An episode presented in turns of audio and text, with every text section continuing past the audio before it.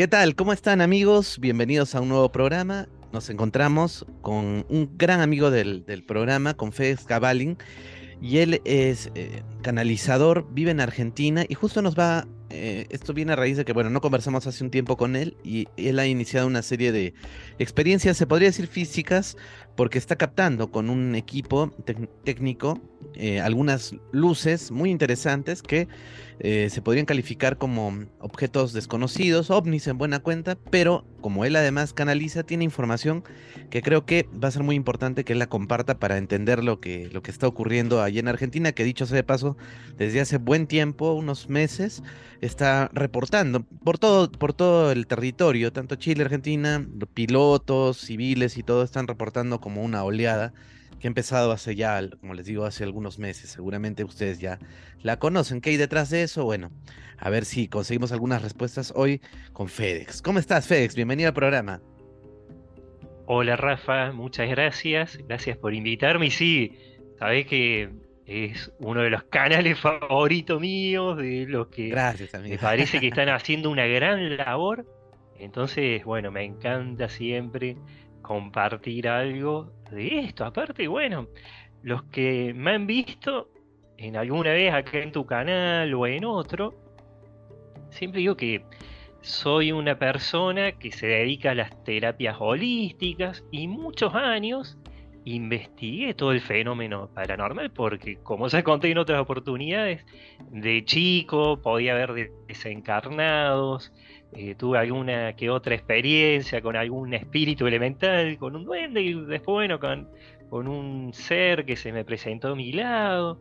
Entonces me intrigó a mí siempre todo. Sí, igual siempre digo que una vez se me presentó una maestra al lado mío, que en realidad ahí no sabía que era maestra.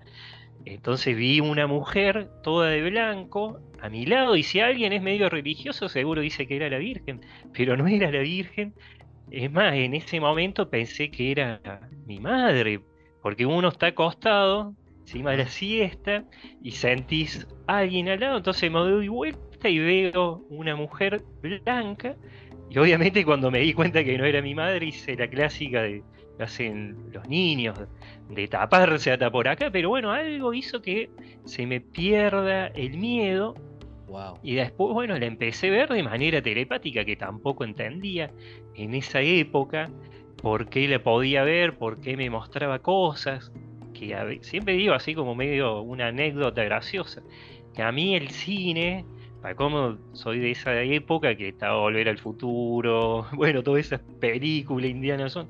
Entonces me gustaba ir al cine, pero después de empezar a ver esto, me gustaba más lo que le decía el cine de la pared, porque en realidad no, sabía que a través del tercer ojo se podía ver. Entonces, en esa época creía que lo veía a través de la pared, podía ver, obviamente, esta, esta maestra, que obviamente en la etapa de, reconexión pude saber que era una maestra de Lira, de esa constelación de Lira.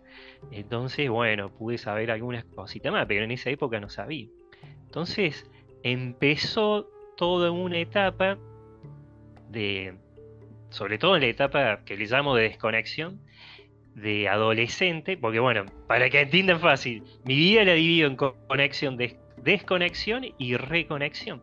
Entonces la etapa de desconexión empecé a, bueno, otros caminos, mucho con la música, como contaba en el, en el anterior programa, eh, también obviamente con el tema de la difusión paranormal, porque había tenido algunas experiencias con ovnis, entonces bueno, empezó mi, mi pasión por difundir, entonces tuve mucho tiempo difundiendo, investigando, entonces ya venía de esa parte de investigación.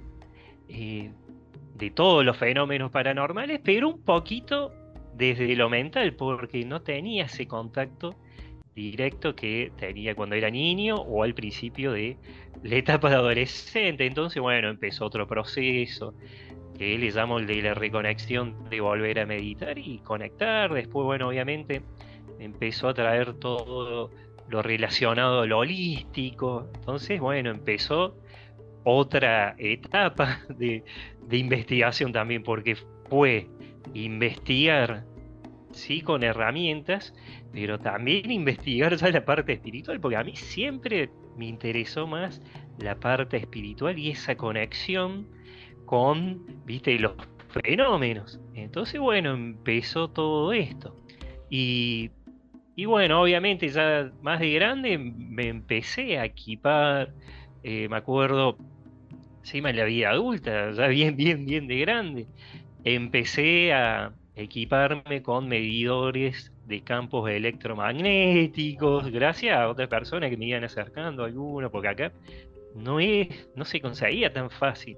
Entonces, bueno, empezó todo ese camino y, por suerte algo pude, pude grabar. igual siempre digo, esto no es para convencer escépticos, sino sirve, a mí me sirvió siempre este material para mostrarle a una persona que creía en todos estos fenómenos y no, no había una forma clara de, de saber qué le pasó. Entonces, con algunas imágenes y también con fotos, sobre todo desencarnados, y alguna que otra foto de transcomunicación instrumental, eh, sobre todo la que le digo, la holográfica, que bueno, ahí en tu programa se, se trata mucho,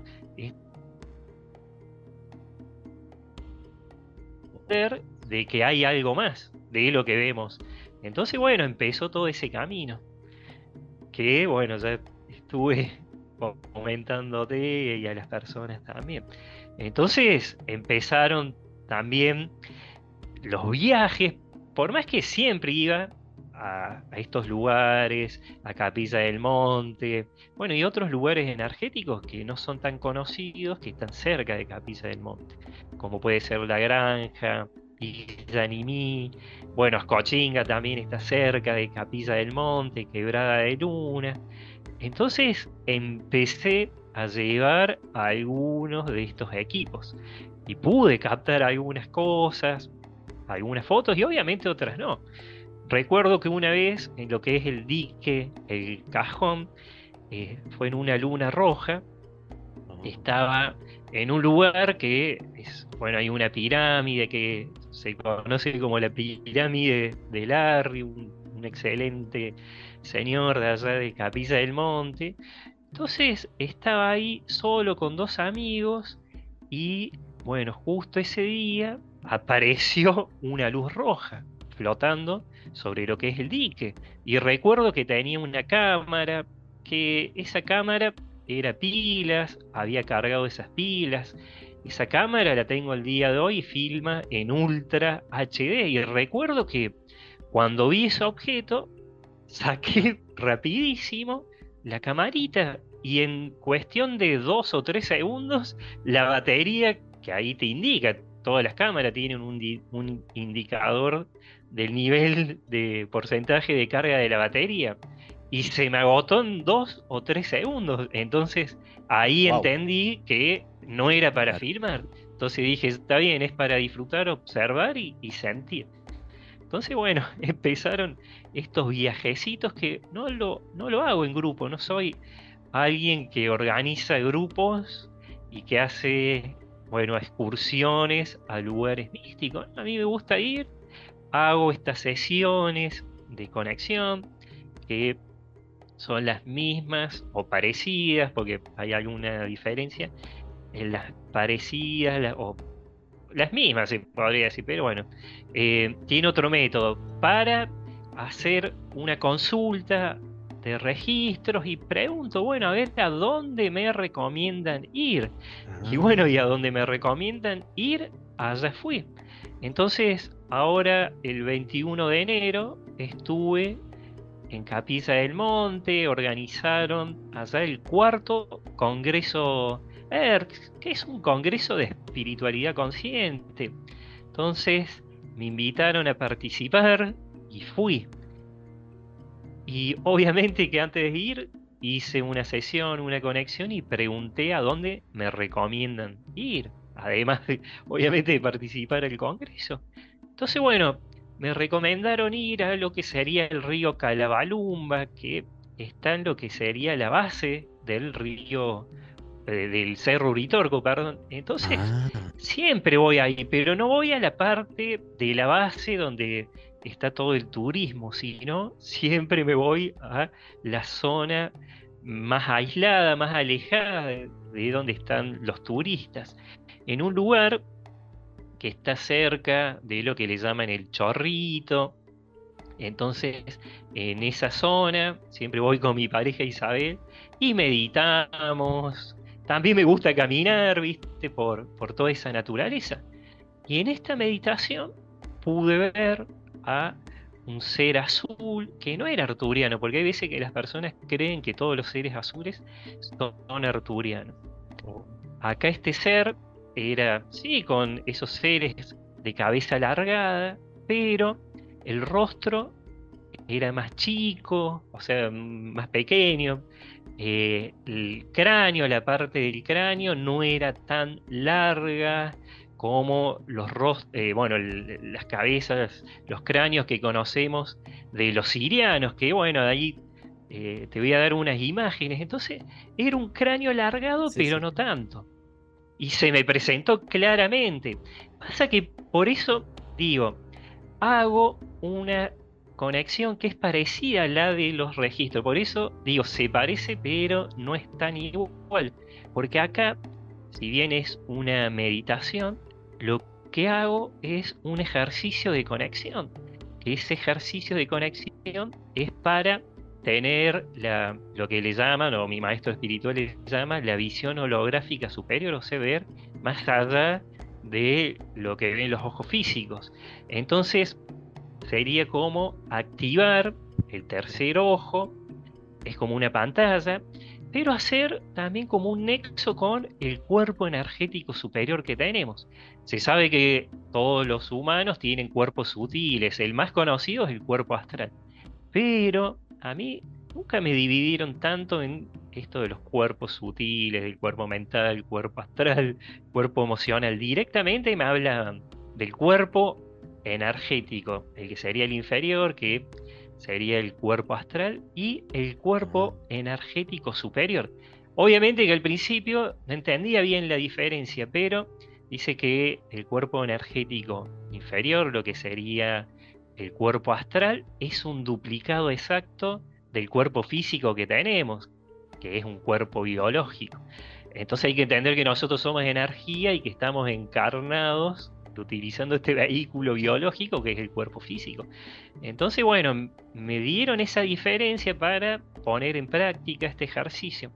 Entonces, uno con el cuerpo astral puede obviamente salir de una manera más tranquila, relajada, pero también uno puede salir con este cuerpo superior. La diferencia es que en el cuerpo astral se mueve dentro de lo que sería la cuarta dimensión, y a veces también dentro de lo que sería la tercera, nada más que uno está en ese, en ese cuerpo astral, pero más cuarta y a veces quinta. Pero el cuerpo energético superior se puede ir más allá y se puede también acceder a la quinta dimensión a través de ese cuerpo u otras dimensiones más altas. Entonces con este ejercicio, que también a veces le dicen el ejercicio de la calma, uno puede relajarse y empezar a, viste, conectar con algún ser que puede ser de una ciudad dimensional. A mí siempre, pero siempre me, me tocó, viste, por esas cosas de conectar o el, a mí me le llaman la interconexión. Pero bueno, acá en este caso es una conexión porque es más directo. Entonces, acá uno puede conectar con un ser de una ciudad dimensional o con un espíritu elemental o hasta con desencarnados. Pero bueno, acá en este caso conecté con un ser que es alguien que antes vivía en lo que sería el reino de Mu. Entonces, cuando Mu, ese famoso reino, bueno, eh, se hundió, otros dicen que pasó otra dimensión, pero bueno, eso ya lo hablamos también de esos reinos, esas civilizaciones de otras eras. Pero algunos maestros que le dicen los remanentes existen y habitan actualmente esos centros intraterrenos, que a mí me dicen que, que está el centro intraterreno, que sería como un espacio interdimensional entre la tercera y la cuarta dimensión que sería una réplica de esa gran ciudad que está en esa otra dimensión. Que una persona, un espacio intermedio más chiquito sería. Entonces dice que uno eh, puede acceder a esa ciudad. Por eso hay personas que dicen que han estado de manera física. Entonces uno dice cómo pueden estar de manera física y sí, porque han estado como en esa especie de ciudad interdimensional que es más chiquita. Pero existe una ciudad dimensional que para llegar a esa ciudad sí o sí hay que cruzar un portal, dice dimensional. Entonces estos seres que antes vivían en el reino de Mu o también en la Atlántida, viven en estos lugares, en las ciudades dimensionales. Una de esas ciudades es lo que conocemos como Erx, pero también se la conoce, sobre todo ellos, la conocen como la ciudad de la llama azul o de la flama azul. Y existen. Existe esa ciudad y existen estos seres. Entonces, obviamente que en lo que es Capilla del Monte y alrededores, esa energía que se siente, obviamente si uno tiene una frecuencia alta, puede conectar con esta ciudad o algún ser, porque directamente fui a este lugar a través de esa recomendación que ahí sí, cuando pregunté a dónde tenía que ir, hice la clásica sesión de registro. Entonces me dijeron que tenía que ir a ese lugar donde antes había ido. Y ahí obviamente fui, hice este ejercicio de relajación y, en cuestión de pocos minutos se me presentó ese ser de manera telepática y lo pude ver. Entonces me mostró imágenes, me mostró imágenes de tres pirámides, que eran, bueno, unas pirámides muy altas, tenían ese color como blanco, que no sé si era de, cuarzo, pero bueno, eran pirámides altas. Y me mostró un triángulo en el aire que era como que iba rotando de a poquito. Y bueno, obviamente que eso me sorprendió porque lo vi re claro. Después me mostró otras cositas. Pero me dijo, obviamente, una palabra que es el cerro alfa. Bueno, después no me mostró más nada, pero sí lo observaba, que era el ser este que digo azul, que tenía el cráneo alargado, el rostro chiquito y el cuerpo era flaco. Era flaco, era, bueno, era flaco así como digo, una silueta bien, bien angosta y en la parte de lo que serían los pies se hacía como más ancho, ensanchaba, porque era como que tenía un vestido pero bien, bien, bien apretado. Y entonces a mí me sorprendió. Después, ¿qué pasó? Me dijo ese nombre y bueno, ahí también mi pareja Isabel estaba meditando ella sintió que había alguien ahí parado frente a ella. Bueno, uno cuando hace estos ejercicios o medita, eh, los sentidos también se amplifican, entonces uno puede sentir ah. más la naturaleza, todo lo que, se, lo que rodea. Pero bueno, ahí nos quedó todo, porque obviamente después salí de ese ejercicio, empezamos a caminar, lo que hacemos siempre, disfrutar de la naturaleza. Después volvimos al lugar a donde nos alojamos. Bueno, y ahí de vuelta, porque me quedó la, intriga del Cerro Alfa, de vuelta hice una mini conexión y me dijeron que tenía que ir al Cerro Alfa. Esa noche encima había una persona en ese lugar que tenía un vehículo porque a ese cerro hay que acceder en una 4x4, no es sencillo acceder a ese lugar. Entonces, bueno, se fueron dando las cosas para ir a ese lugar. Entonces, bueno, la noche fuimos y empezó ese contacto. Obviamente llegamos, empezamos a ver primero para el lugar clásico donde se ve en ese sitio que hay un dique. Entonces, hay un dique, bueno, es un. Es, es como un mirador de una montaña. Entonces uno puede observar también los paisajes y bueno, de noche se ven luces. Obviamente que en esos lugares, sobre todo en la parte de abajo, se puede ver alguna luz de un poblado o de una ciudad más lejana, pero uno sabe diferenciar lo que es una luz de una ciudad o de un poblado a una luz que está flotando en el aire. Entonces, empezaron a ir a poquito primero sobre, sería el lado derecho donde estábamos, que sí se ve como ese valle, el dique, empezaron algunas luces. Pero en un momento, una de las personas que estaba conmigo, fuimos cuatro personas en total, se fue hasta el auto y empezó a ver una luz, pero sobre el otro lado. Entonces fuimos para allá porque me llamó y ahí sí empezó lo que está en el video. Esto habrá empezado tipo 12 y algo. Y se empezó a ver todo. Eh, bueno, hubo hasta las 3 creo. Duró lo que nosotros vimos y, y nos fuimos porque esta persona el otro día tenía que trabajar.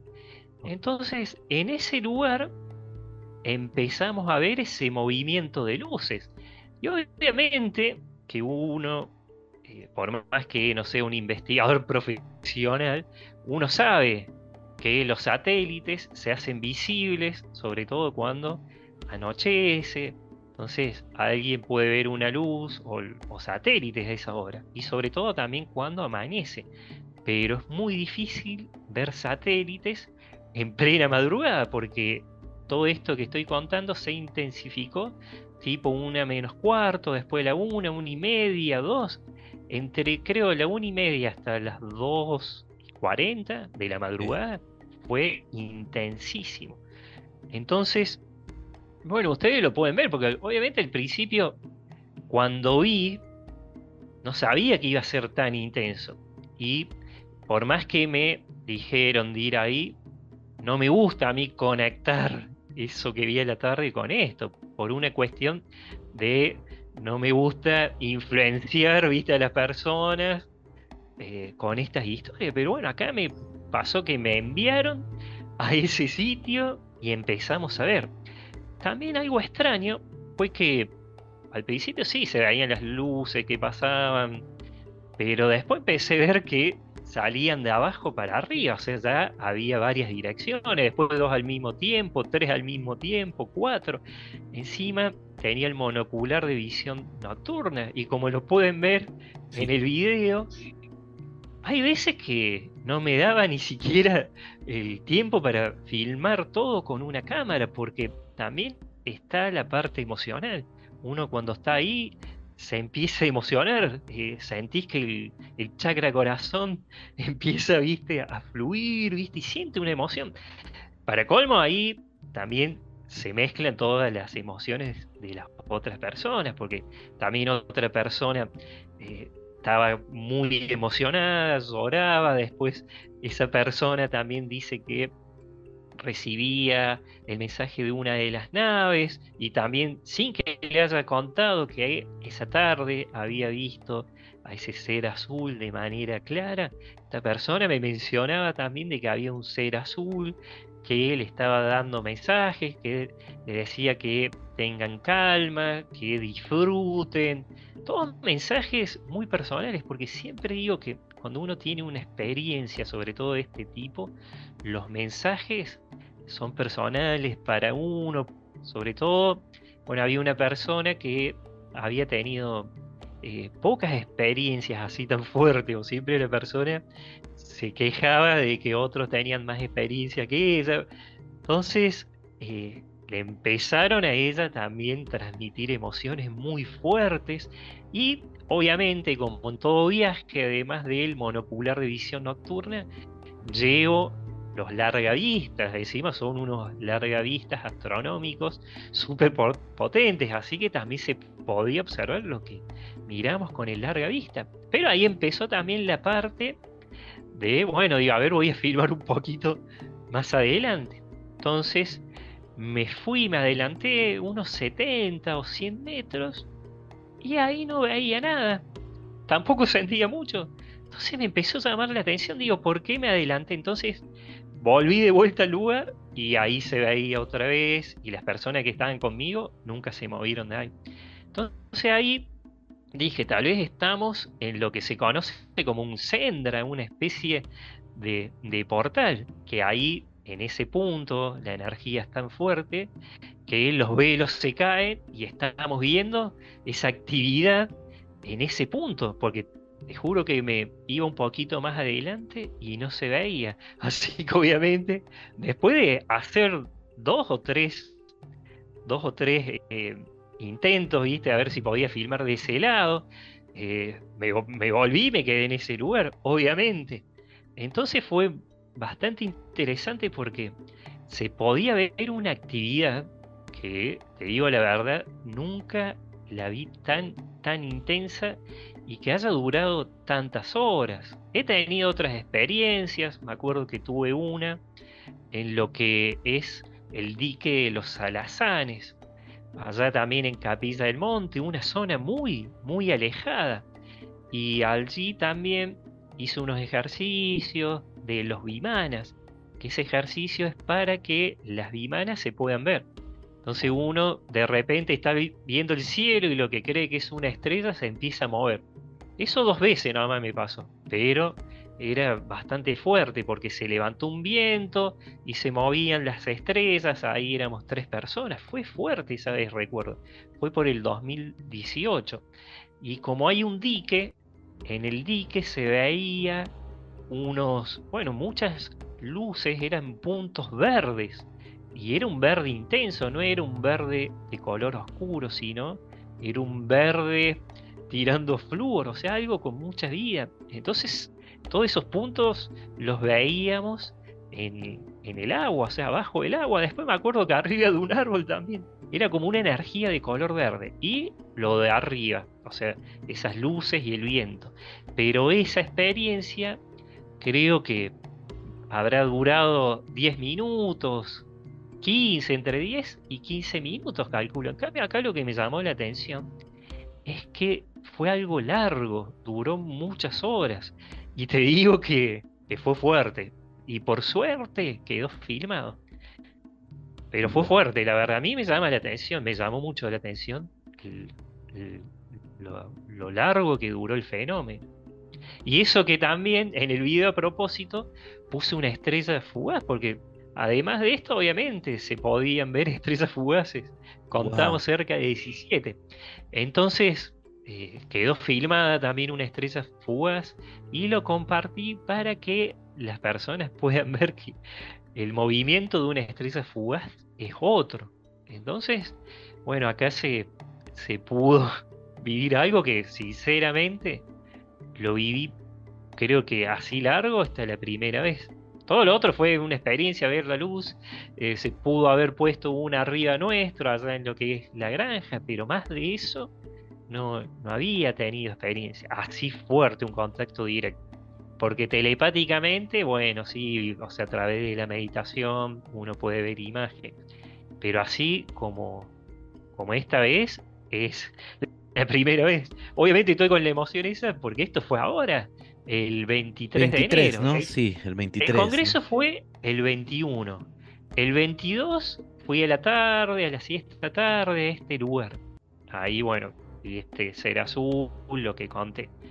Y obviamente fuimos tipo 11 y algo de la noche, entonces era el 23 de enero a la madrugada. Y con luna nueva. Siempre recomiendo ir en la luna nueva porque también ahí se puede ver un poquito más. A veces ya la, bueno, la luna llena tapa todo, así que por eso digo que hay veces que se recomienda ir a bueno, hacer un avistaje en luna nueva. Ah, es la mejor época. Y, cuéntame, este, ¿cómo? A ver, bueno, hay varias preguntas, ¿no? O sea, la... A ver, estas naves que tú has visto, eh, si mal no entiendo, o sea, sí tienen conexión con estos seres azules, ¿no es cierto? Que, de las canalizaciones o son... Sí. ¿Y por, por, qué, por ejemplo, escogen, o por qué hay veces que se ven con, como esta, con tanta, no digo facilidad, pero con tanto volumen, ¿no? Tantas naves. ¿Fue por un portal que se abrió? ¿Fue por el mismo Congreso? ¿O, o pasa siempre y no hay personas que estén ahí para verlo? o fue para darles una experiencia a ustedes, o siempre están ahí en modo invisible también, como has dicho, ¿no? De repente. ¿Qué, ¿Qué, motivo hay de, que se haya visto tanta actividad ese día? Acá el motivo para mí fue el de, bueno, mostrar de que están.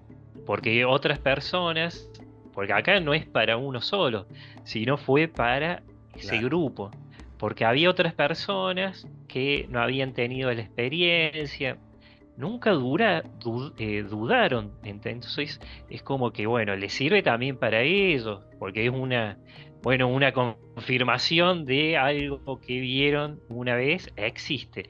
Pero acá fue también algo más, algo de que esa actividad está siempre, por más que uno la pueda ver o no, porque como te explicaba, para mí se abrió lo que se conoce como un sendra o como un portal.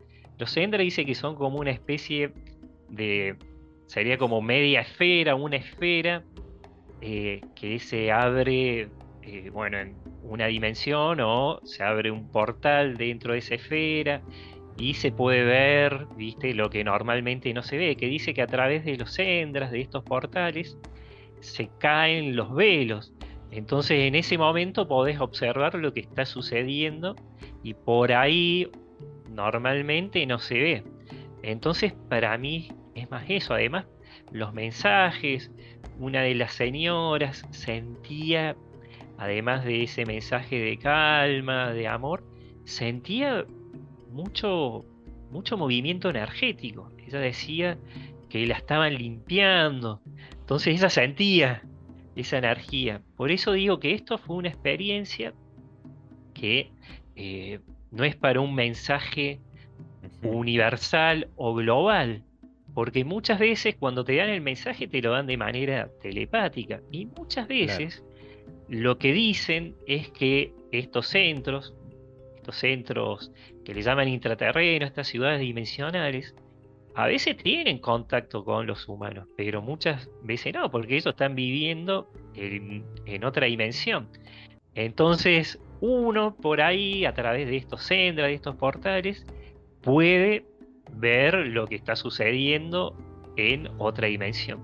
Hay veces que, oh. sí, esas naves se presentan acá. Entonces, es como que uno tiene eh, sería, se dé cuenta, como una pantalla eh, a los costados de cada uno y arriba y puede ver, gracias a esa pantalla, lo que está sucediendo, esa actividad que está fuera de la tercera dimensión. Entonces uno como que conecta con esa otra realidad. Pero de todas maneras están, en una tierra, ¿no? O sea, están sobrepuestos a nosotros, de todas formas, ¿no?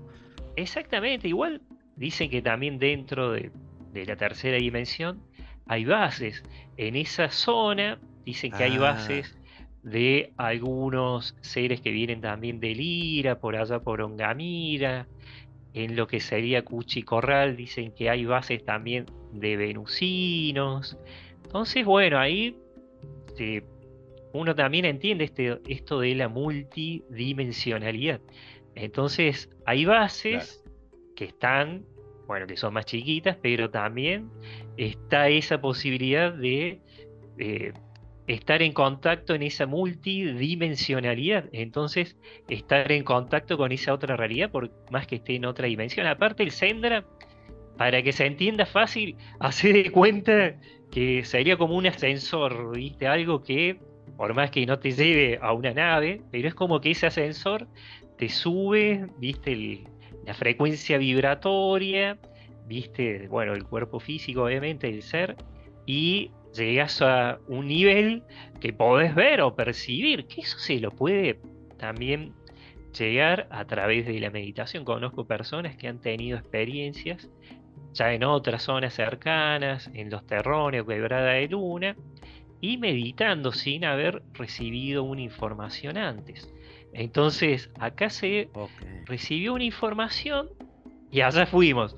Lo que rescato, más allá de ese contacto, porque siempre digo, cada persona saca su propia conclusión y no me gusta, viste, influir en nada. Entonces, separo de esa meditación que hice, de ese ejercicio a la tarde, de la experiencia de la noche.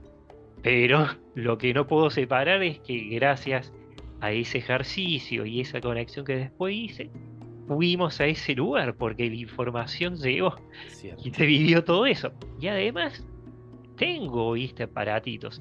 Llevé el SB7 también, que por ahí se escuchaban palabras.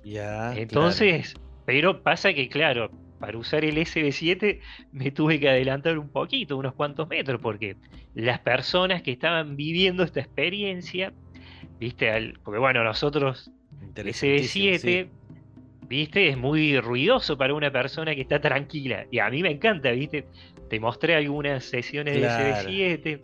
Entonces lo prendí ahí y, bueno, me di cuenta que me tenía que ir más a hacer porque las personas, bueno, era mucho ruido para las personas, entonces me dijeron poco más, FedEx, andate más.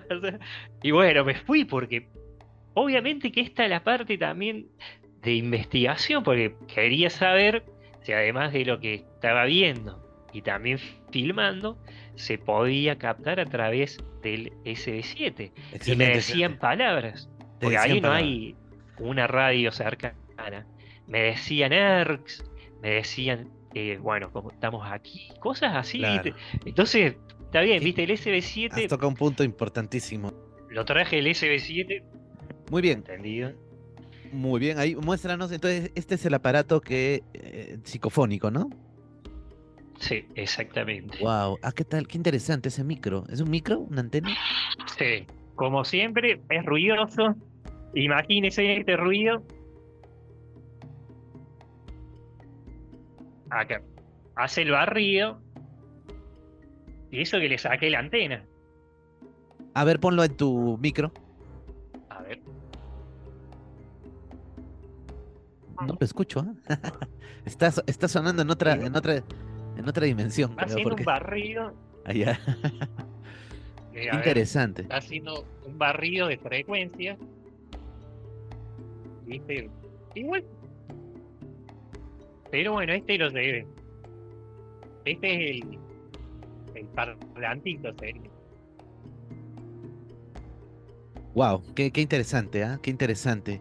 Y em, bueno, hace un tiempo a mí también se me ocurrió hacer algo así como mientras hacía las vigilias captar sonido y realmente ocurren bueno, no captamos mucho, la verdad, pero un par de palabras raras, ¿no? Donde parece que dieron su nombre y todo. Y últimamente la gente, he visto en todo el mundo que está aplicando, está mezclando muchas técnicas, ¿no? Hace poco vi una noticia que me sorprendió de un señor de Bolivia que creó una... Eh, o sea, está haciendo como unos rayos catódicos, como un televisor armó para captar ah, imágenes del otro plano. Entonces, cada día están apareciendo más personas que están y, encontrando mensajes, ¿no? Y captando del otro plano tanto fallecidos como extraterrestres, ¿no?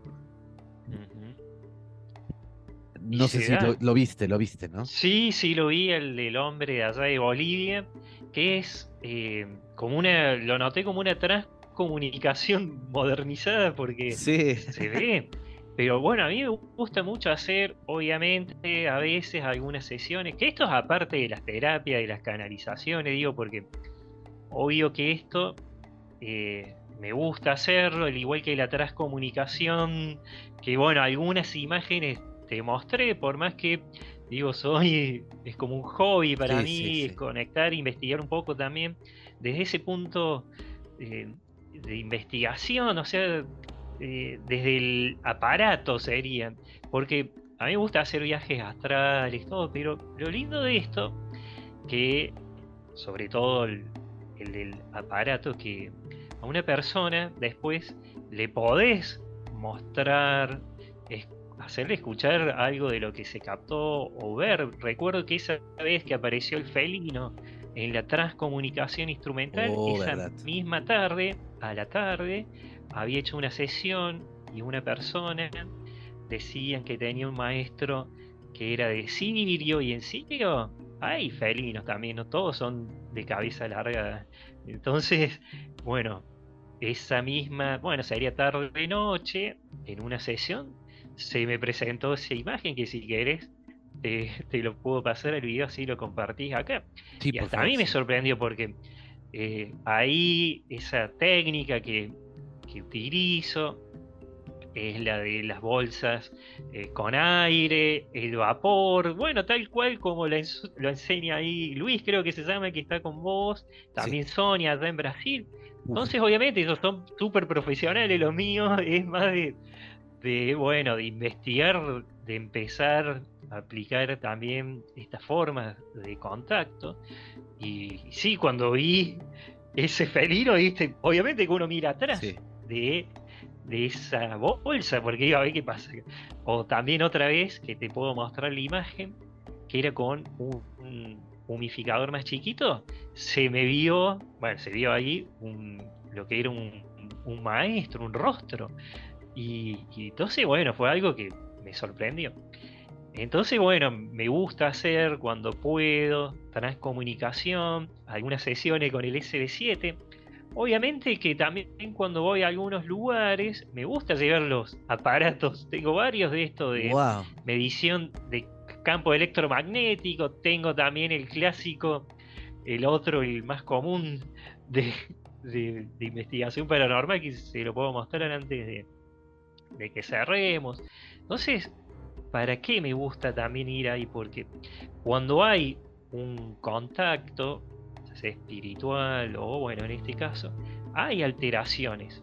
Acá en este caso, como fui al Congreso, sinceramente, a las personas digo, no fui a ese lugar, o sea, a, a Capiza con la intención de contactar. Fui al Congreso, pasar unos días, se dio de preguntar a dónde había que ir y pasó esto. Por eso no se ve trípode. A todos lados, a donde voy, siempre llevo trípode. Otros videos que filmé lo tengo, encima tengo dos trípodes, pero acá no lo tenía. Igual, como le digo a la persona, por más que se me caía una lágrima cuando miraba y digo, no, ¿por qué no lo traje? Eh, sé que con el trípode a veces tampoco me iba a alcanzar porque salían de todos lados. Entonces, bueno, pero sí, fue una experiencia súper linda y, que se pudo sentir. Porque bueno, cuando vivo alguna experiencia, un contacto, siento que cambia la energía, siento como una sensación rara también en el, cuerpo. Entonces, eso lo sentía ahí en ese punto. Por eso era como que dije, a ver, voy a ver si esto que sentía de ir 70 o 100 metros más adelante y no se veía, eh, ¿qué está pasando? Porque obviamente esas preguntas se me, salían obviamente de la mente. Entonces digo, ¿qué está pasando? ¿Por qué siento acá esto de, bueno, de lo que siempre siento cuando hay alguna conexión? Y allá no veía nada, no sentía nada. Entonces ahí se me ocurrió, viste, esto del centro. Después obviamente preguntando si me dijeron, viste que sí, que se pudo observar, nos dejaron ver, porque también ahí una de las personas que estaba decía que acá nos están dejando ver. Entonces, bueno, fueron una serie de cosas que también muy, muy rápidas, porque uno cuando está ahí quiere estar tranquilo, relajado, pero también, viste, querés captar lo máximo que se pueda, porque realmente me, me sorprendió. Entonces fue algo lindo. Y, sí, sí, sí. Bueno, después me, enteré que ese ser azul, por lo menos el de la tarde, era un ser que había estado en lo que sería el reino de Mu, pero su origen era de Lira, o sea, es de Lira. Que pregunté, me dicen que viene de un lugar que se llama INEC, I-N-E-K, que es un mundo de Lira que está en la quinta dimensión. Inex se llama el mundo, que sería el original del lugar de donde salió. Y el nombre del ser se llama Sun, X-U-N-L. Nada más que la L dice que no se pronuncia, sería Sun, una cosa así. Sun. Igual pregunté porque obviamente allá ni siquiera los nombres, siempre cuando dan un nombre dice que es para que uno lo entienda desde el aquí ahora, o sea, del cuerpo de 3D, porque allá ni siquiera le hace falta dar un nombre. Su energía misma es su nombre, digamos, ¿no? Sí, y es una comunicación telepática, bueno, es otra cosa.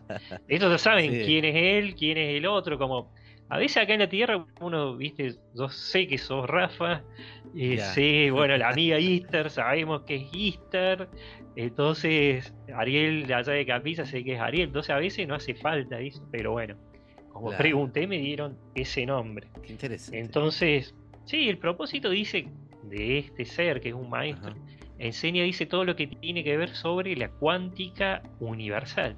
en Mu dice que enseñaba esto de la cuántica universal y en esta ciudad se encarga de todo esto de, lo cuántico universal, sobre el poder que tienen todos los seres, los encarnados eh, y los, obviamente los que están en las otras dimensiones, para poder alterar, modificar las realidades, en este caso lo que estamos acá en tercera dimensión, o sea, las situaciones diarias. Porque a mí me llaman directamente las realidades ilusorias temporales, entonces, que serían las situaciones diarias que vivimos y que se pueden modificar a través del poder del pensamiento.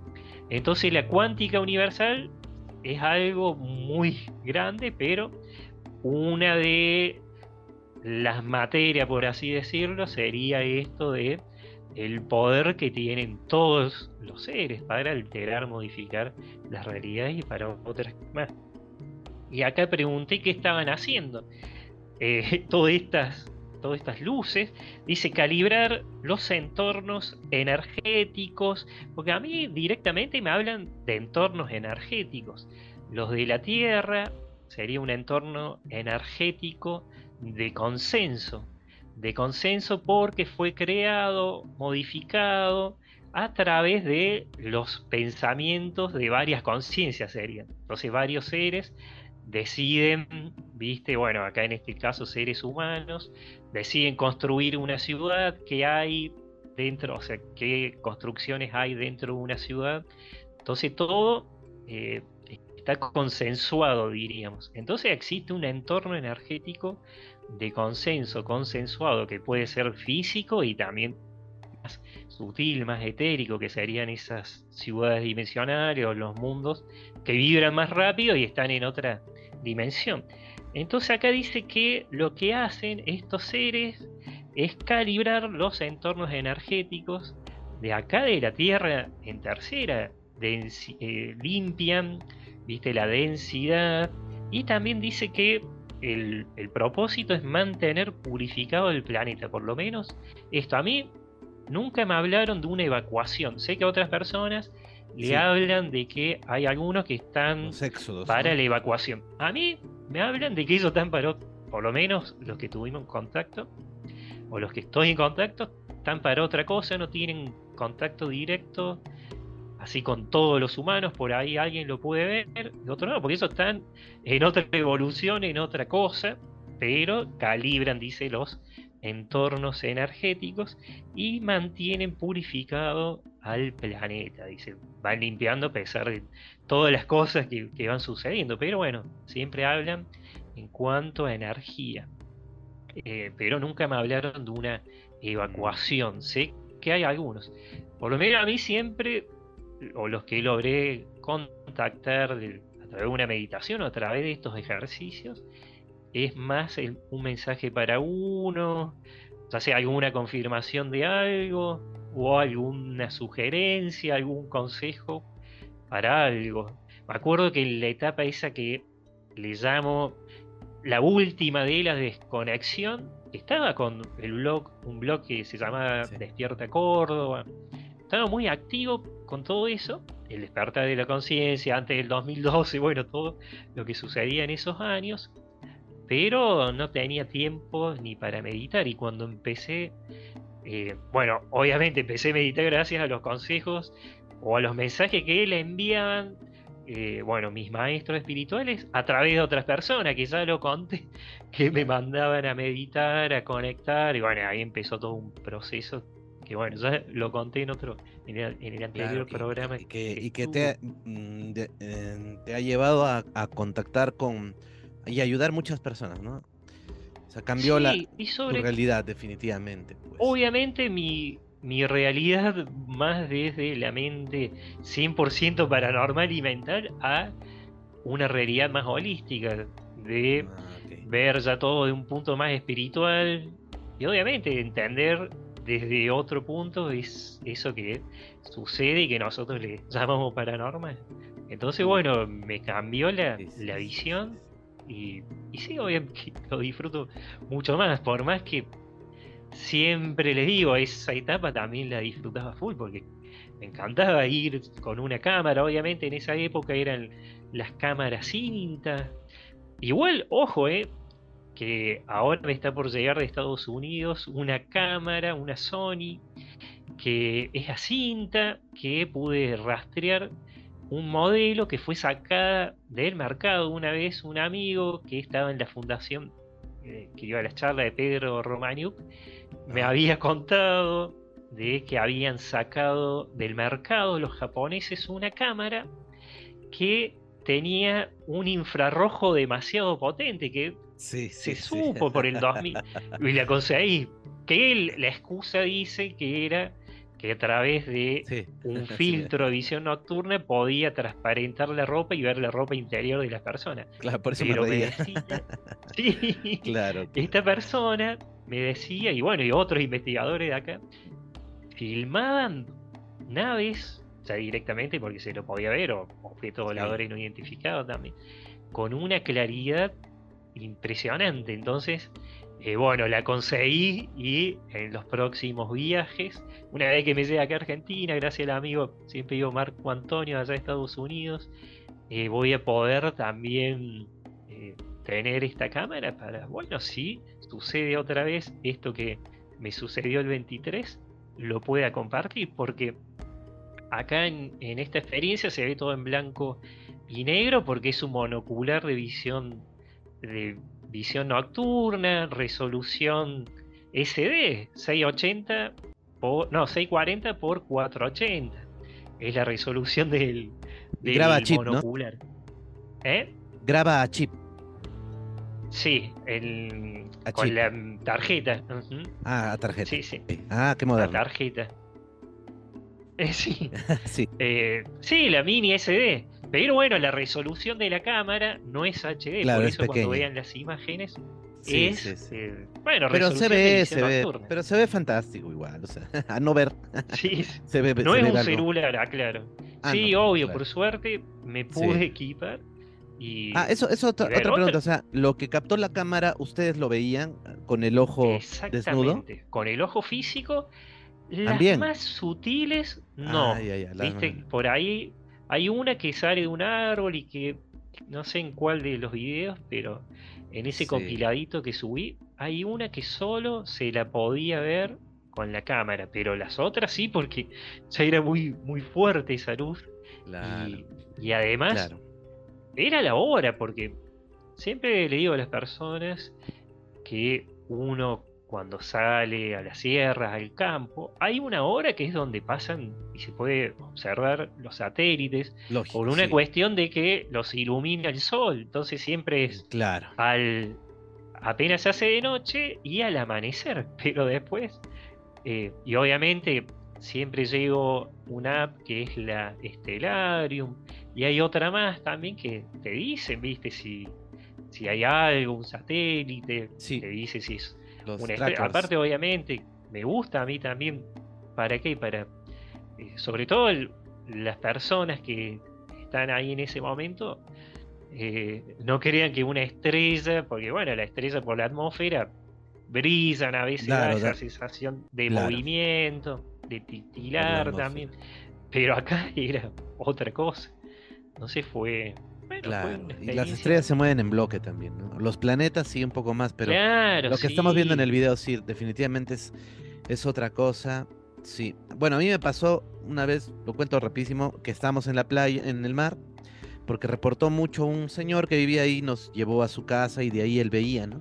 Entonces yo tenía mi cámara, recién me había comprado una que graba monocular, parecido al tuyo, y me lo, me lo compré el día anterior, creo, ¿no? Y justo lo, lo, llevé y vi que salió del mar una bola naranja, muy, bueno, no sé si era naranja porque es una bola incandescente, eso sí. Una bola y yo me quedé sorprendido y no pude grabarlo y pensé que todos lo veían, pero al final era como una propiedad de la cámara que me permitió, bueno, fue una lástima, ¿no? No, no lo capté, pero ahí me convencí que la cámara, porque tenía esa duda si funcionaba o no, y sí funciona, te, te ayuda a ver lo que no está ahí, ¿no? O lo que está en otro espectro, ¿no? Entonces son muy interesante lo que haces tú de, combinar estas dos. Y te quería hacer una pregunta, Fedex, este, eh, una preguntita, era de ¿por qué en las ciudades, grandes ciudades, o cualquier ciudad al final, porque es un gran número de personas que vive ahí, no se ve con tanta masividad este tipo de de ovnis, ¿no? ¿Por qué se ve más siempre en zonas alejadas? Y he estado consultando con expertos, amigos que están mucho más involucrados en las estadísticas. Y de todas maneras, de todas las estadísticas, la que más se cumple es esta, ¿no? Que los ovnis están con mayor asiduidad en zonas alejadas. Para mí también, primero porque en una ciudad grande hay mucha contaminación electromagnética. Entonces, viste, ah. al haber mucha contaminación electromagnética, se genera como un ruido, una interferencia. Y para mí, bueno, mm, ah, eso hace que no se vea.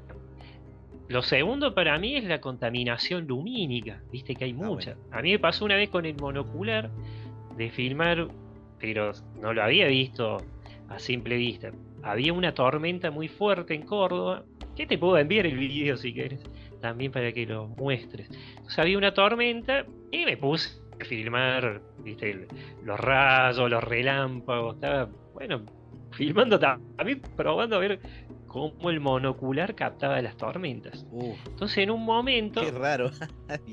¿Viste? Y sí, me encanta. Entonces en un momento, con el monocular, veo que pasa una luz roja también, pero la vi así, pero rapidísimo. Y logré captar dos o tres segundos. Obviamente, como estaba en una zona alta, me fijo, viste, si no es una antena de un edificio.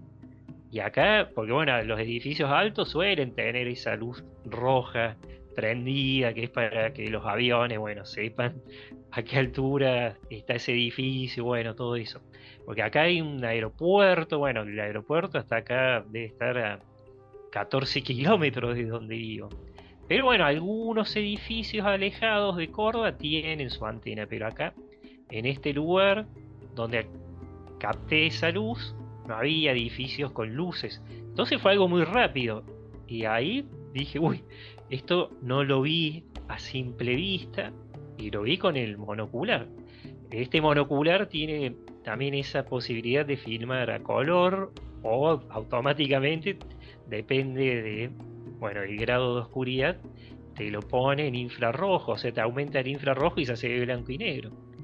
Pero creo que acá hay mucha contaminación lumínica y por ahí se puede ver algo, pero es algo que, bueno, pero también ver tanta luz, o sea, lo tapan. Sí o sí están Hay algunas.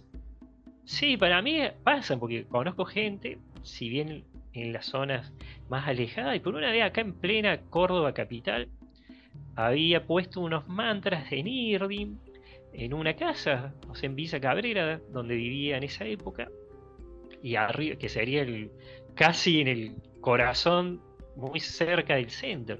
Y vi dos luces luminosas flotando y después desaparecieron, o sea, se fueron.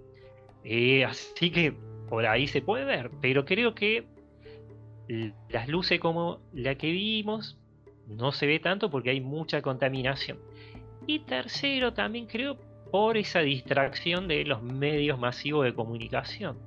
Hay mucha distracción, hay también, obviamente, eh, las personas están enganchadas todo el día con el televisor, entonces como que no salen, porque hay personas que conozco que han salido y han visto algo, y hay muchos como que están ahí atrapados por el tele, los programas de distracción, como les llamo. Entonces para mí sucede esto. Y también la cuarta eh, teoría que tengo, por lo menos para mí, es de que no quieren causar, viste, un susto masivo, porque a mí eso no me asusta porque ya viví experiencia, podía verlo de chico, lo disfruto, me gusta. Pero a lo mejor una persona que pasó toda su vida viendo películas de terror, ya en el inconsciente, en su mente inconsciente, ya tiene la información de que si ve algo volando, pueden ahí salir extraterrestres, los pueden matar, porque, bueno, está esa programación negativa. Entonces, bueno, está esa especie también de programa de, bueno, de los que gobiernan, diríamos, de los gobiernos. Entonces, a través de las películas muchas veces generan, generan miedo. Que en la parapsicología también se conocía esto. Eh, bueno, tenía un nombre que no, recuerdo cómo, pero es una información, por lo menos para lo holístico, es como que inconscientemente uno carga información negativa de miedo. Entonces, eh, si ven algo, lo rechaza o directamente eh, sale corriendo. Entonces, bueno, para mí es eso. Y también, como ahora está esa, esa teoría del, de hace varios años, del Blue Beam, de esas imágenes holográficas para manipular y crear falsos contactos. Entonces, para mí, eh, hay un poquito de. Bueno, manejo esas cinco teorías de por qué no hay. El Blue Beam se desprende de lo que sería el proyecto MK Ultra, dicen, nada más que holográfico. Se dice que en las grandes ciudades se pueden presentar avistamientos masivos, pero grandes ciudades, suponete, de muchos millones ah, de habitantes, como Nueva York, París. Entonces toda la gente ve eso y bueno, se puede asustar o pueden crear lo que se conoce a través del Blue Beam, falsas invasiones alienígenas o apariciones de figuras religiosas. Entonces, si nosotros que estamos acá encarnados en tercera sabemos todo esto, los seres más evolucionados lo saben. Entonces, para mí se presentan en estos lugares más tranquilos porque, eh, bueno, no todos llegan a esos lugares.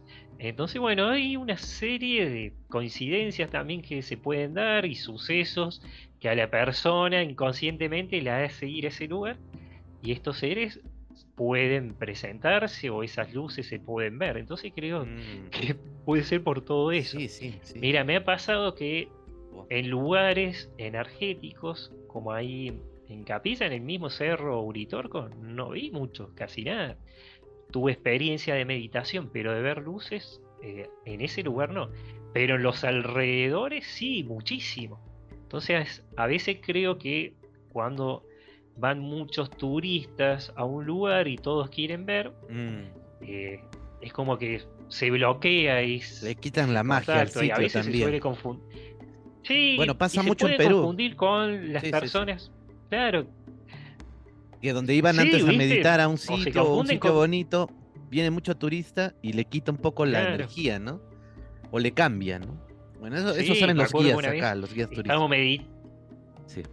Sí, sí. Claro, sí, bueno, acá una vez estábamos en este lugar y estábamos meditando ahí con mi novia, mi pareja, y, y se tiraban las, las bombas, esas que, clavados, bombitas, entonces era un ruido de agua, griterío. Entonces ahí sí no se podía. A mí me gusta ir en épocas donde no está el turismo o directamente me voy a otro lugar, tampoco mucha gente, porque si hay mucha gente, a mí me pasó que si una de esas ah. personas siente miedo, se corta el contacto, porque una de las Oh. trabas para mí principales es el miedo a las formas. Por eso también creo que no se presentan en las grandes ciudades y tampoco a las mm. personas, porque el miedo a las formas ya es inconsciente. Entonces, si una persona leyó o vio muchas películas de terror, cree que lo que es humano es bueno. Pero algo que no se parece al humano bueno, eso le llaman el antropocentrismo. Entonces, se centran en que el humano es bueno y el resto no. Y eso que el humano comete un montón de, bueno, de locuras. Entonces, eh, para mí pasa por ahí. Entonces, Interesante. me ha pasado que estábamos con unos amigos y uno tenía miedo y directamente no se presentaron. Entonces acá, en esta oportunidad también se dio que todas las personas creían, y, bueno, conozco de casos de personas que han sido citadas en un lugar con un guía y la persona creía que no tenía miedo a las formas, fue ese lugar y cuando vio al ser se asustó. Entonces, ya es algo tan inconsciente que ni ya es un miedo arraigado en el inconsciente. Claro, y eso es, le llaman a veces el primado negativo, es como que es una programación que está en el inconsciente, ah, producto de un trabajo, diríamos, de algún gobierno, de alguna agencia. Esto según esa teoría, obviamente, entonces, pero sucede porque lo he visto. Entonces, a través de esas películas de terror, van bloqueando también ese contacto. Es como que lo van retrasando. Por eso dice que hay que no tener miedo, no pensar que vas a vivir una experiencia negativas, tratar de estar siempre con una frecuencia alta, una frecuencia vibratoria alta, estar tranquilo, obviamente se recomienda no, no tomar alcohol en la experiencia, o sea, estar livianito también de comida y bueno, y ir si se puede, sí, obviamente sin, con el estómago vacío, como se dice, para eh, disfrutar de esa experiencia. Igual conozco gente que, que ha, estado, viste, no comiendo, pero bueno, ha estado ahí con la panza llena y ha tenido la experiencia. Entonces a veces creo que también depende de a quién se le quiere mostrar. Por eso hay un abanico de posibilidades y he conocido casi todos. A mí me pasó que en mi primera experiencia cuando era adolescente y de ver una luz chiquita en el cielo se hizo grande y se puso arriba de nosotros, ese grupo de personas salimos corriendo, estábamos en un lugar donde se hacían fogones, entonces para llegar a ese lugar había que bajar como una barranquita. Entonces, cuando vimos eso y, al ver que se acerca, corrimos hasta la parte esa de arriba, y, pero automáticamente se nos fue el miedo, eh, algo también deben irradiar, digo, de esas naves, porque eso ya era una nave. Entonces se va el miedo y también me acuerdo que dije, ¿cuándo voy a volver a vivir una experiencia con eso? Entonces de vuelta bajamos y ahí sí una persona, hay una prueba, por más que era un solo objeto, una persona que estaba con nosotros, que era mayor a nosotros, nosotros éramos adolescentes, esta persona le hacía preguntas y nosotros también a través de esta persona y le decimos que si hay alguien con vida en, ese, en, en esa nave, en ese objeto, que se mueva y se movía, o sea, todo lo que le íbamos diciendo lo, cumplía hasta que se fue, entonces se da ese tipo de situaciones. Igual, digo, en mi caso, tampoco soy una persona que sale al campo y tiene experiencia. Creo que son más veces las que fui a meditar y eh, más allá de sentir esa relajación, esa tranquilidad de la meditación o conectar por ahí con un elemental, tampoco es que tuve experiencias a full. Entonces las que fueron y las que tuve fueron muy marcadas. Y bueno, a mí me sirvió también para confiar y aún más eh, sentirme seguro del camino ese que, había tomado. Wow, impresionantes experiencias las que has tenido, FedEx. Y bueno, gracias por compartirlas con, todos nosotros. Bueno, ya vamos terminando un poco. Eh, de todas maneras, me gustaría que te pueda, puedas este, dar un mensaje final y, eh, tu contacto también para las personas que quieran participar con alguna experiencia contigo. Eh, y bueno, ahí te dejo los, los micros, pues.